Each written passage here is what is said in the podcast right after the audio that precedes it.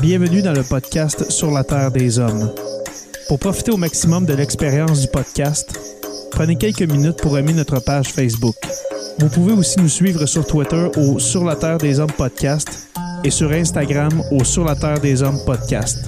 Si vous possédez un iPhone, prenez une minute pour nous laisser un avis. Ainsi, vous allez faire grimper le podcast dans le moteur de recherche. Finalement, si vous voulez encourager Sur la Terre des Hommes et obtenir des épisodes exclusifs, vous pouvez contribuer monétairement sur la plateforme patreon.com. P-A-T-R-E-O-N.com. Recherchez sur la Terre des Hommes et pour seulement 2 par mois, vous y aurez droit. Le podcast peut désormais débuter. Bienvenue sur la Terre des Hommes.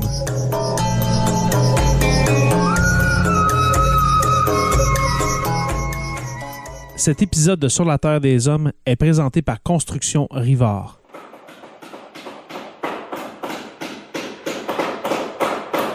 La rénovation et la construction, ça passe par la science du bâtiment et de vraies maisons éco-énergétiques.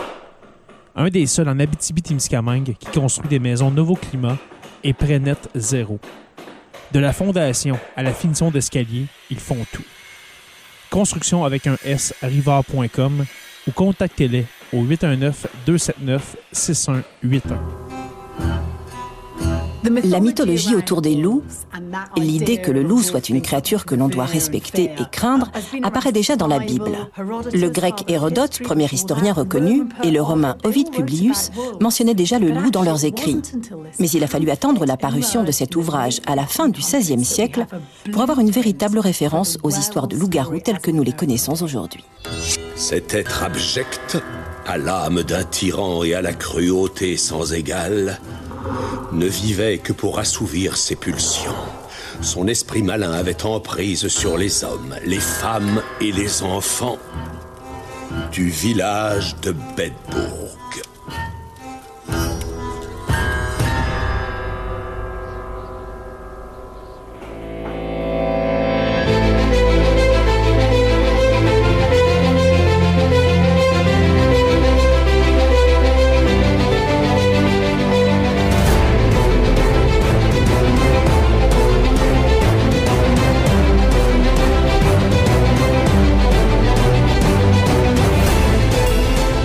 Bonjour à tous et à toutes et bienvenue à ce nouvel épisode de Sur la Terre des Hommes.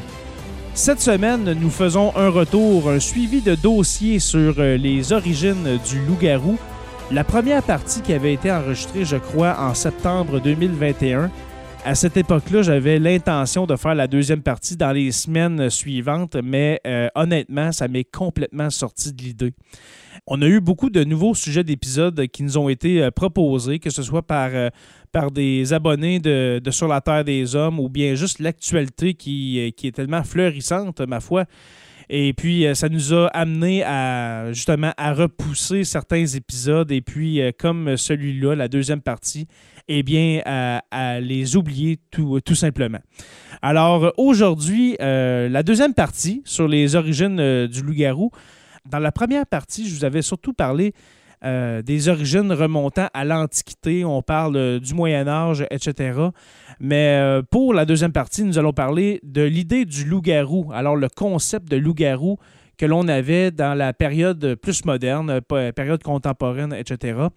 Alors, comment qu'on voyait le loup? C'était quoi les croyances exactement sur les sur les loups-garous, la lycanthropie, euh, comment qu'on se transforme, les conditions, etc. Et puis, bien sûr, avec le 20e siècle qui, euh, qui allait arriver, euh, la culture. Alors, le loup-garou comme élément de culture générale, dans les romans, bien sûr, dans le cinéma, etc. On a tous un film fétiche avec un loup-garou. Moi, personnellement, c'est Werewolf avec Jack Nicholson de 1994, un excellent film.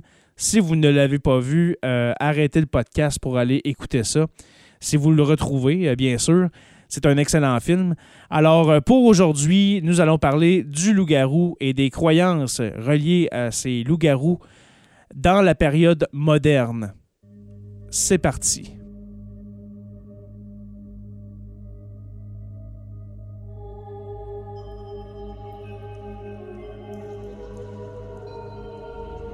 De nombreux rapports font état d'attaques de loups-garous et des procès qui en découlent dans la France du 16e siècle. Dans certains cas, il y avait des preuves claires contre les accusés de meurtre et de cannibalisme, mais aucune d'association avec des loups. Dans d'autres cas, les gens ont été terrifiés par de telles créatures, comme celui de Gilles Garnier à Dole en 1573. Il y avait des preuves claires contre un loup, mais aucune contre l'accusé.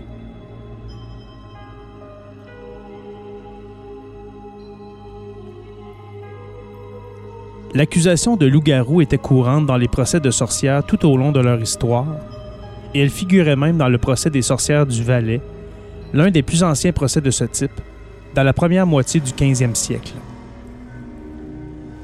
De même, dans le canton de Vaud, des loups-garous mangeurs d'enfants ont été signalés dès 1448.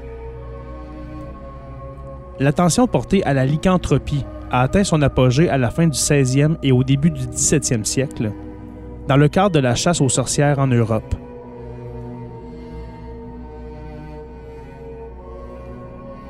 Un certain nombre de traités sur les loups-garous ont été écrits en France entre 1595 et 1615. Des loups-garous ont été aperçus en 1598 en Anjou et un adolescent a été condamné à la prison à vie à Bordeaux en 1603.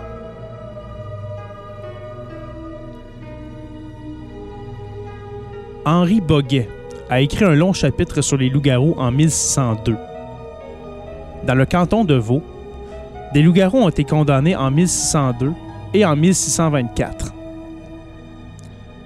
Un traité d'un pasteur vaudois en 1653 soutient cependant que la lycanthropie est une pure illusion. Après cela, le seul autre témoignage vaudois date de 1670. Il s'agit de celui d'un garçon qui prétendait que lui et sa mère pouvaient se transformer en loup, ce qui n'a toutefois pas été pris au sérieux. Au début du 17e siècle, la sorcellerie était poursuivie par Jacques Ier d'Angleterre, qui considérait les loups de guerre comme des victimes d'un délire induit par une surabondance naturelle de mélancolie. Après 1650, la croyance en la lycanthropie avait pour l'essentiel disparu de l'Europe francophone, comme en témoigne l'encyclopédie de Diderot, qui attribuait des rapports de lycanthropie à un trouble du cerveau. Bien qu'il y ait eu des rapports continus de bêtes extraordinaires ressemblant à des loups, mais pas de loups-garous. L'un de ces rapports concernait la bête du Gévaudan, qui terrorisait la région générale de l'ancienne province du Gévaudan, appelée aujourd'hui la Lozère, dans le centre-sud de la France, entre les années 1764 et 1767, elle a tué plus de 80 hommes, femmes et enfants. La partie de l'Europe qui a montré un intérêt plus vigoureux pour les loups-garous après 1650 est le Saint-Empire romain germanique. Au moins neuf ouvrages sur la lycanthropie ont été imprimés en Allemagne entre 1649 et 1679. Dans les Alpes autrichiennes et bavaroises, la croyance dans les loups-garous a persisté bien au-delà du 18e siècle. Quoi qu'il en soit, pas plus tard qu'en 1853, en Galice, au nord-ouest de l'Espagne, Manuel Blanco Romasanta a été jugé et condamné comme auteur d'un certain nombre de meurtres, mais il a prétendu ne pas être coupable en raison de sa condition de loup-garou.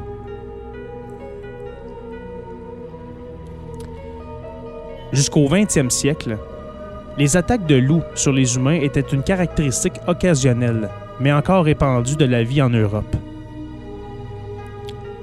Certains spécialistes ont suggéré qu'il était inévitable que les loups, étant les prédateurs les plus craints en Europe, soient projetés dans le folklore des métamorphes maléfiques.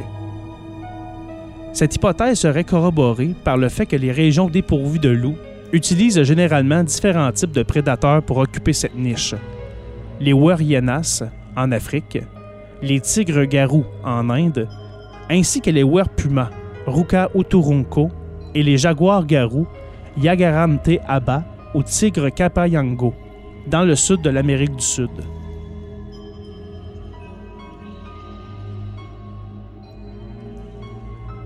Une idée est explorée dans l'ouvrage de Sabine Baring Gould, The Book of Werewolves, à savoir que les légendes de loups-garous ont pu être utilisées pour expliquer des meurtres en série. L'exemple le plus tristement célèbre est peut-être celui de Peter Stump, exécuté en 1589, fermier allemand, tueur en série et cannibale présumé, également connu sous le nom de loup-garou de Bedburg.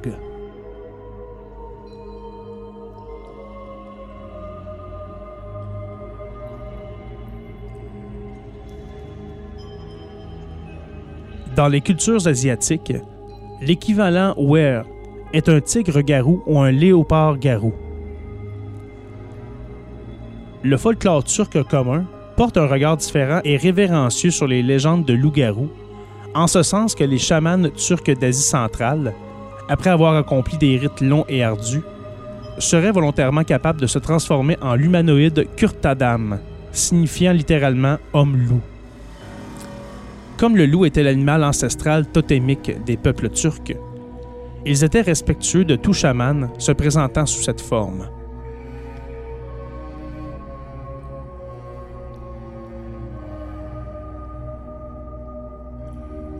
Certains chercheurs modernes ont tenté d'expliquer les rapports sur le comportement des loups-garous par des conditions médicales reconnues. Le docteur Lee Ellis du Guy Hospital de Londres a écrit un article en 1963 intitulé On Porphyria and the Antiology of Werewolves, dans lequel il soutient que les récits historiques sur les loups-garous pourraient en fait se référer à des victimes de porphyrie congénitale, affirmant que les symptômes de photosensibilité, de dents rougeâtres et de psychose pourraient être des motifs pour accuser une personne atteinte d'être un loup-garou.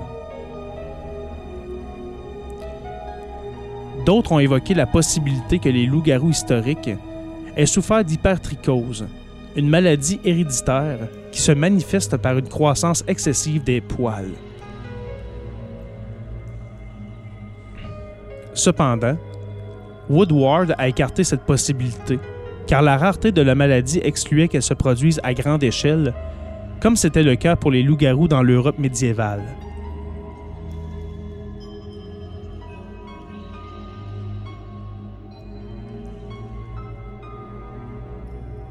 Des personnes souffrant du syndrome de Down ont été suggérées par certains chercheurs comme ayant pu être à l'origine des mythes sur les loups-garous.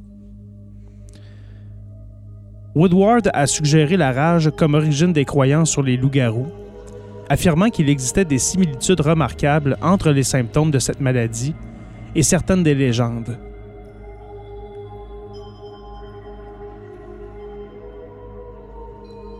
Woodward s'est concentré sur l'idée que le fait d'être mordu par un loup-garou pouvait avoir pour conséquence de transformer la victime en un loup-garou, ce qui suggérait l'idée d'une maladie transmissible comme la rage.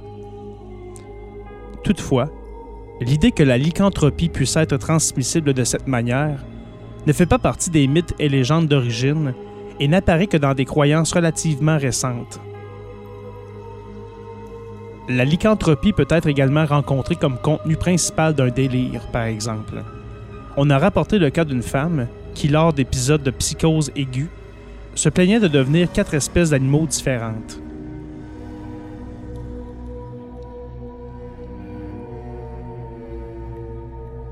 Les croyances classées sous le terme de lycanthropie sont loin d'être uniformes, et le terme est appliqué de façon quelque peu capricieuse. La transformation peut être temporaire ou permanente. L'animal garou peut être l'homme lui-même métamorphosé, son double dont l'activité laisse l'homme réel inchangé en apparence, son âme qui part à la recherche de qui elle dévore, laissant son corps en état de transe, ou encore le messager de l'être humain, un animal réel ou un esprit familier, dont le lien intime avec son propriétaire est démontré par le fait que toute blessure qui lui est faite est censée, par un phénomène connu sous le nom de répercussion, causer une blessure correspondante à l'être humain.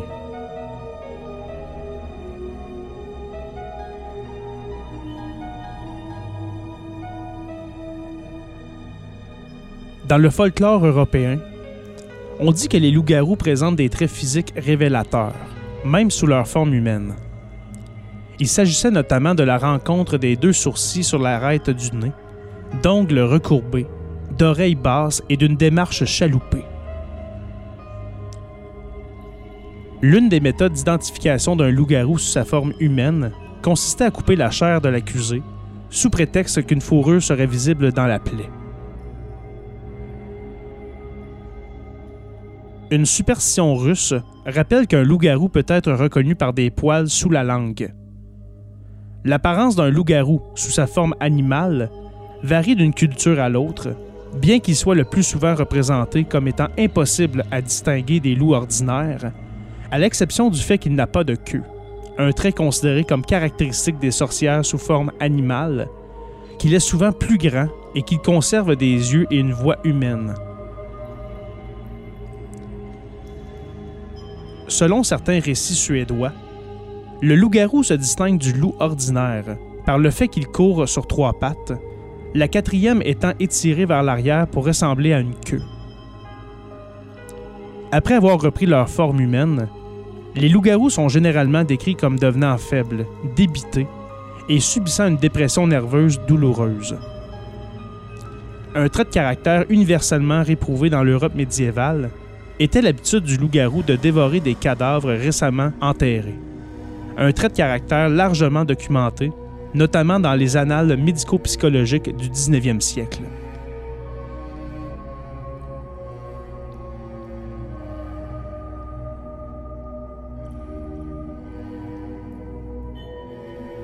Diverses méthodes pour devenir un loup-garou ont été rapportées, l'une des plus simples étant d'enlever ses vêtements et de revêtir une ceinture en peau de loup probablement en remplacement de l'endossement d'une peau d'animal entière, qui est aussi fréquemment décrite.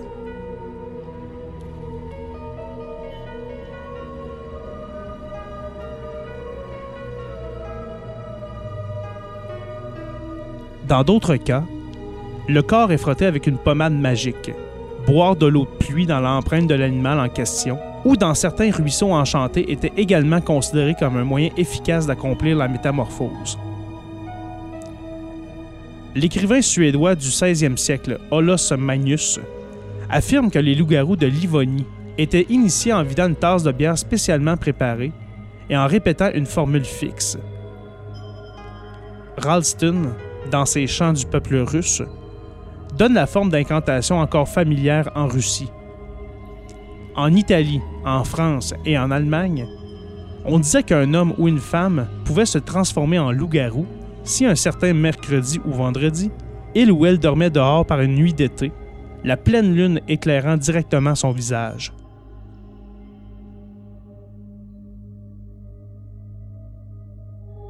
Dans d'autres cas, la transformation était censée être accomplie par allégeance satanique aux fins les plus détestables, souvent dans le but d'assouvir une envie de chair humaine. Le phénomène de répercussion, le pouvoir de métamorphose animale ou d'envoyer un familier, réel ou spirituel, comme messager, et les pouvoirs supranormaux conférés par l'association avec un tel familier sont également attribués aux magiciens, hommes ou femmes, dans le monde entier.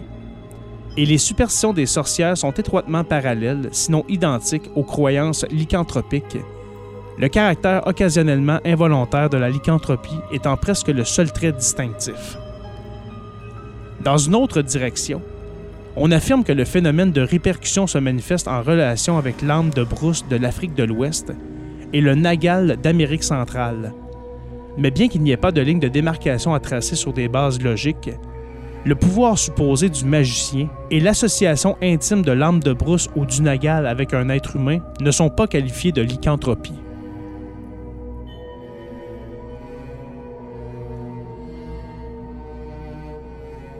La malédiction de la lycanthropie est également considérée par certains érudits comme une punition divine. La littérature sur les loups-garous montre de nombreux exemples de dieux ou de saints qui auraient maudit ceux qui invoquaient leur colère avec la lycanthropie. C'est le cas de Lycaon, qui a été transformé en loup par Zeus pour le punir d'avoir massacré l'un de ses propres fils et d'avoir servi ses restes aux dieux comme dîner. On dit aussi que ceux qui étaient excommuniés par l'Église catholique romaine devenaient des loups-garous.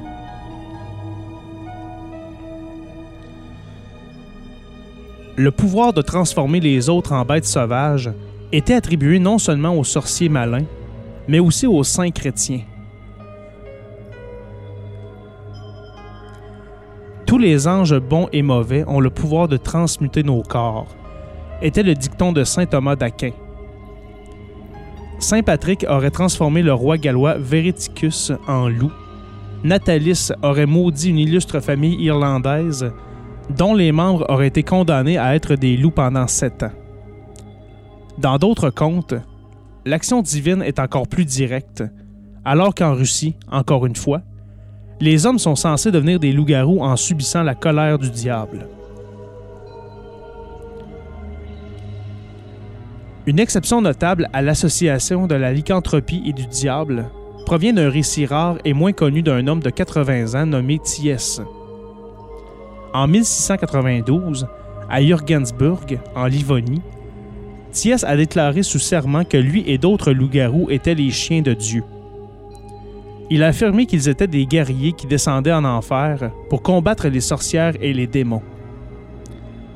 Leurs efforts permettaient d'éviter que le diable et ses sbires n'emportent en enfer le gain des mauvaises récoltes locales.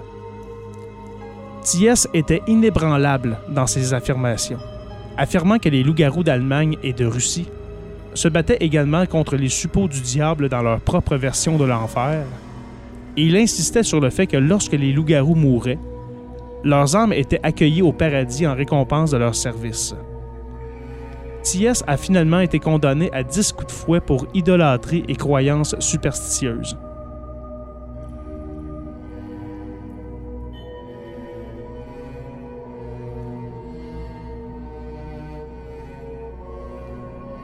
diverses méthodes ont existé pour faire disparaître la forme du loup-garou.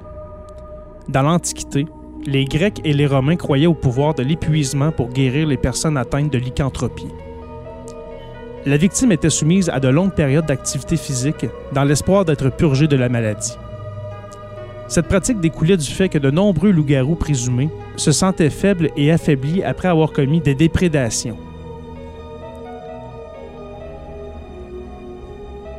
Dans l'Europe médiévale, il existe traditionnellement trois méthodes pour guérir une victime de lycanthropie. Médicalement, généralement par l'utilisation d'aconites, chirurgicalement ou par exorcisme. Cependant, nombre des remèdes préconisés par les médecins médiévaux se sont révélés fatals pour les patients. Une croyance sicilienne d'origine arabe veut qu'un loup-garou puisse être guéri de son mal en le frappant avec un couteau sur le front ou le cuir chevelu. Une autre croyance de la même culture consiste à percer les mains du loup-garou avec des clous. Parfois, des méthodes moins extrêmes étaient utilisées. Dans la plaine allemande du Schleswig-Holstein, un loup-garou pouvait être guéri si l'on s'adressait simplement à lui trois fois par son nom chrétien, tandis qu'une croyance danoise affirme qu'il suffit de gronder un loup-garou pour le guérir. La conversion au christianisme est également une méthode courante pour éliminer la lycanthropie à l'époque médiévale. Une dévotion à Saint Hubert a également été citée à la fois comme un remède et une protection contre les lycanthropes.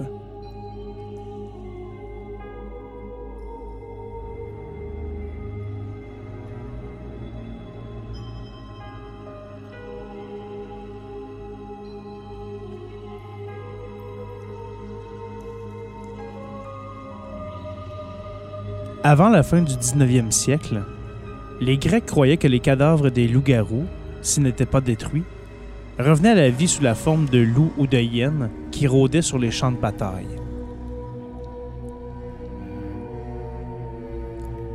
Dans le même ordre d'idées, dans certaines régions rurales d'Allemagne, de Pologne et du nord de la France, on croyait autrefois que les personnes mortes en état de péché mortel revenaient à la vie sous la forme de loups buveurs de sang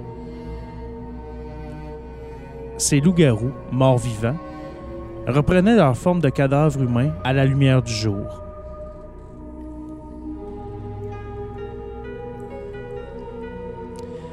Ils étaient décapités à l'aide d'une bêche et exorcisés par le prêtre de la paroisse. La tête était ensuite jetée dans un ruisseau où l'on pensait que le poids de ses péchés l'alourdissait. Parfois, on utilisait les mêmes méthodes pour se débarrasser des vampires ordinaires. Le vampire est également lié au loup-garou dans les pays d'Europe de l'Est, notamment en Bulgarie, en Serbie et en Slovénie. En Serbie, le loup-garou et le vampire sont connus collectivement sous le nom de Vulkodlak. Dans le folklore hongrois, les loups-garous vivaient surtout dans la région de Transdanubie et l'on pensait que la capacité de se transformer en loup était obtenue dès l'enfance, après avoir été maltraité par les parents ou par une malédiction. À l'âge de 7 ans, le garçon ou la fille quitte la maison, part à la chasse la nuit et peut se transformer en personne ou en loup quand il le souhaite. La malédiction peut également être obtenue lorsque, à l'âge adulte, la personne passe trois fois sous un arc fait d'un bouleau à l'aide de l'épine d'une rose sauvage.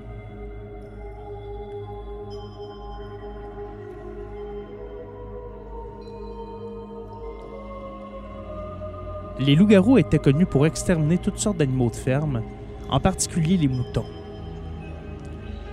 La transformation se produisait généralement au moment du solstice d'hiver, de Pâques et de la pleine lune. Plus tard, au 17e et 18e siècle, les procès en Hongrie n'ont pas seulement été menés contre les sorcières, mais aussi contre les loups-garous, et il existe de nombreux documents établissant des liens entre les deux espèces. Les vampires et les loups-garous sont également étroitement liés en Hongrie, étant tous deux craints dans l'Antiquité.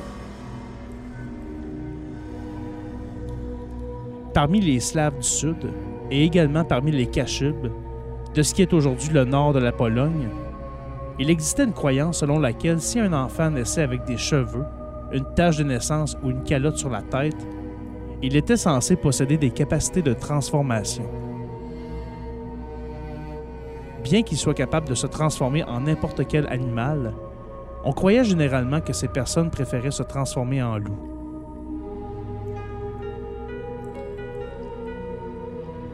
Les Vukodlaks serbes avaient traditionnellement l'habitude de se rassembler chaque année pendant les mois d'hiver, où ils se dépouillaient de leur peau de loup et les suspendaient aux arbres.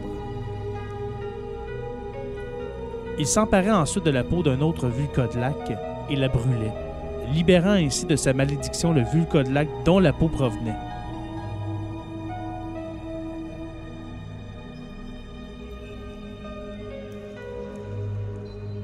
Selon la tradition arménienne, il existe des femmes qui, à la suite de péchés mortels, sont condamnées à passer sept ans sous la forme d'un loup. Dans un récit typique, une femme condamnée est visitée par un esprit portant une peau de loup qui lui ordonne de porter la peau, ce qui lui donne peu après envie de chair humaine.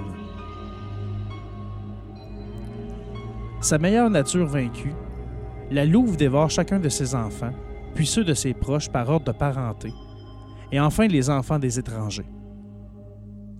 Elle ne se promène que la nuit, les portes et les serrures s'ouvrant à son approche. Le matin venu, elle reprend sa forme humaine et enlève sa peau de loup.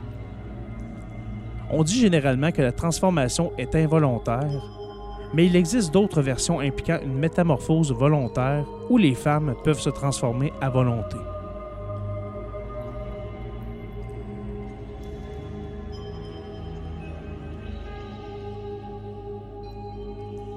Dans les Amériques, les Naskapi croyaient que l'au-delà du caribou est gardé dans des loups géants qui tuent les chasseurs imprudents qui s'aventurent trop près. Le peuple Navarro craignait les sorcières en habits de loup appelées Maïkob. Woodward pensait que ces croyances étaient dues à la colonisation nordique des Amériques. Lorsque la colonisation européenne des Amériques a eu lieu, les pionniers ont apporté avec eux leur propre folklore du loup-garou et ont ensuite été influencés par les lorets des colonies voisines et ceux des Autochtones. La croyance au loup-garou présente au Canada et dans le nord de l'État de New York provient du folklore français influencé par les récits autochtones sur le Wendigo.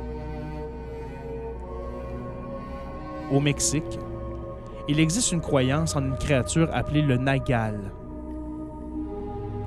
En Haïti, il existe une superstition selon laquelle les esprits des loups-garous, connus localement sous le nom de djés rouges ou yeux rouges, peuvent posséder le corps de personnes involontaires et les transformer la nuit en créatures lupines cannibales. Les yeux rouges haïtiens essaient généralement de tromper les mères pour qu'elles leur donnent volontairement leurs enfants, en les réveillant la nuit et en leur demandant la permission de prendre leur enfant, ce à quoi la mère désorientée peut répondre par oui ou par non. Les yeux rouges se distinguent des loups-garous européens traditionnels par leur habitude d'essayer activement de propager leurs conditions lycanthropiques à d'autres, un peu comme les vampires.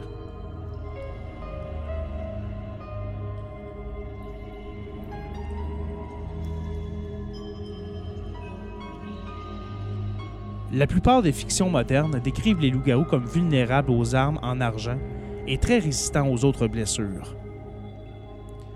Cette caractéristique apparaît dans le folklore allemand du 19e siècle. L'affirmation selon laquelle la bête Gévaudan, un loup ou une créature ressemblant à un loup du 18e siècle, a été abattue par une balle d'argent semble avoir été introduite par des romanciers qui ont repris l'histoire à partir de 1935 et non dans les versions antérieures. Le folklore anglais, avant 1865, montrait les métamorphoses comme étant vulnérables à l'argent. Vers 1640, la ville de Gretzwald, en Allemagne, était infestée de loups-garous. Un garçon intelligent suggéra de rassembler tous les boutons, gobelets, boucles de ceinture, etc. en argent et de les fondre pour en faire des balles pour leurs mousquets et pistolets. Cette fois, ils massacrèrent les créatures et débarrassèrent Gretzwald des lycanthropes. Le roman Dracula de 1897 et la nouvelle L'invité de Dracula, tous deux écrits par Bram Stoker, s'inspirent de mythologies antérieures de loups-garous et de démons légendaires similaires et exprimaient les angoisses d'une époque ainsi que les craintes du patriarcat victorien tardif. Dans Dracula's Guest, une bande de cavaliers militaires venant en aide au protagoniste chasse Dracula, représenté sous la forme d'un grand loup, en déclarant que la seule façon de le tuer est d'utiliser une balle sacrée, ce qui est également mentionné dans le roman principal Dracula. Le comte Dracula déclare dans le roman que les légendes de loup-garou proviennent de sa lignée raciale Dzekeli, qui est lui-même décrit comme ayant la capacité de se transformer en loup à volonté pendant la nuit, mais qui est incapable de le faire pendant la journée, sauf à midi. Le roman de 1928 The Wolf's Bride, A Tale from Estonia, écrit par l'auteur finlandais Eino Kalas, raconte l'histoire de la femme du forestier Pridik Aalo, qui vivait à Iuma au 17e siècle et qui est devenu un loup-garou sous l'influence d'un esprit malveillant de la forêt, également connu sous le nom de Diabolus silvarum.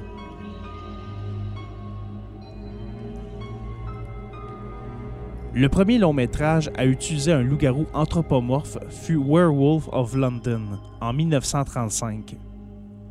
Le loup-garou principal de ce film est un scientifique londonien élégant qui conserve une partie de son style et la plupart de ses traits humains après sa transformation, car l'auteur principal, Henry Hall, n'était pas disposé à passer de longues heures à se faire maquiller par le maquilleur Jack Pierce les studios Universal se sont inspirés d'un conte balkanique sur une plante associée à la lycanthropie, car il n'y avait pas d'œuvre littéraire sur laquelle s'appuyer, contrairement au cas des vampires. Il n'y a aucune référence à l'argent ni à d'autres aspects de la tradition des loups-garous, comme le cannibalisme. Un personnage plus tragique est Lawrence Talbot, joué par Lon Chaney Jr., dans The Wolfman en 1941. Les représentations sympathiques sont rares mais notables, comme le protagoniste comique mais torturé David Norton dans Un loup-garou américain à Londres et un Jack Nicholson moins angoissé et plus confiant et charismatique dans le film Wolf de 1994. Au fil du temps, la représentation des loups-garous est passée de créatures totalement malveillantes à des créatures même héroïques, comme dans les séries Underworld et Twilight. ainsi que dans Blood Lad, Dance in the Vampire Band, Rosario plus Vampire, et divers autres films, animés, mangas et bandes dessinées. D'autres loups-garous sont résolument plus obstinés et malveillants, comme ceux du roman de Howling et de ses suites et adaptations cinématographiques. La forme que prend un loup-garou est généralement anthropomorphique dans les premiers films comme L'homme au loup et Le loup-garou de Londres, mais un loup plus grand et puissant dans de nombreux films ultérieurs. Les loups-garous sont souvent représentés comme étant immunisés contre les dommages causés par les armes ordinaires, n'étant vulnérables qu'aux objets en argent, comme une canne, une balle ou une lame à bout argenté. Cet attribut a été adopté pour la première fois au cinéma dans L'homme au loup. Les fictions actuelles sur les loups-garous impliquent presque exclusivement que la lycanthropie soit une condition héréditaire ou qu'elle soit transmise comme une maladie infectieuse par la morsure d'un autre loup-garou.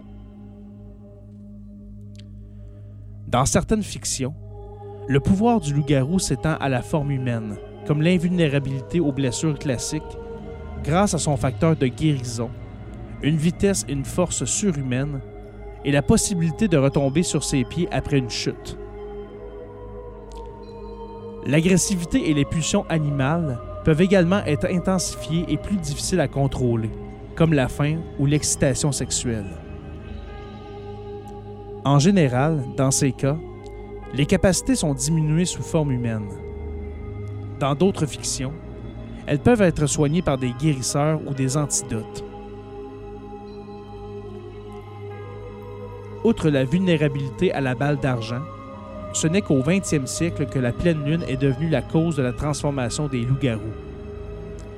Le premier film à mettre en scène l'effet transformateur de la pleine lune est Frankenstein rencontre l'homme-loup en 1943. Les loups-garous sont généralement considérés comme des monstres de la classe ouvrière, dont le statut socio-économique est souvent bas, bien qu'ils puissent représenter diverses classes sociales et qu'ils aient parfois été considérés comme un moyen de représenter la décadence aristocratique dans la littérature d'horreur du 19e siècle.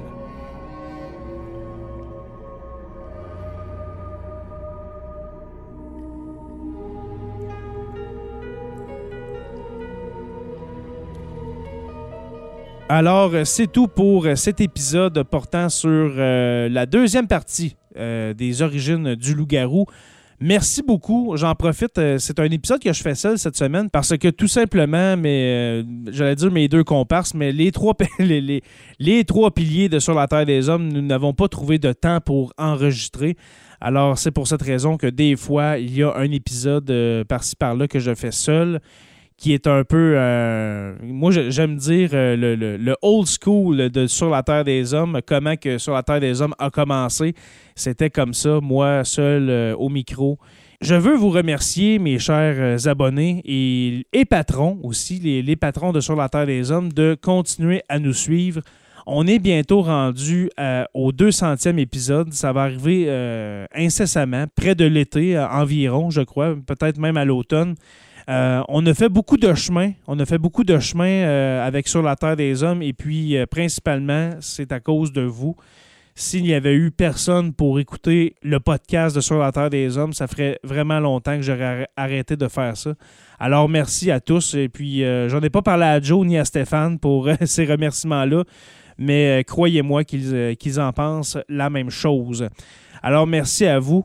Euh, je vous invite, euh, avant, de, de, terminer cet épisode, je vous invite, si vous aimez sur la Terre des Hommes et puis que vous voulez nous encourager, et puis surtout avoir accès à du contenu exclusif, que ce soit d'avoir les épisodes avant tout le monde. Par exemple, cet épisode-là que vous venez euh, d'entendre, peut-être ça fait un mois qu'il est enregistré et puis qu'il se retrouve dans vos oreilles, eh bien, les patrons l'ont avant tout le monde. C'est le lendemain, aussitôt que le montage est fait, le lendemain, les patrons y ont accès.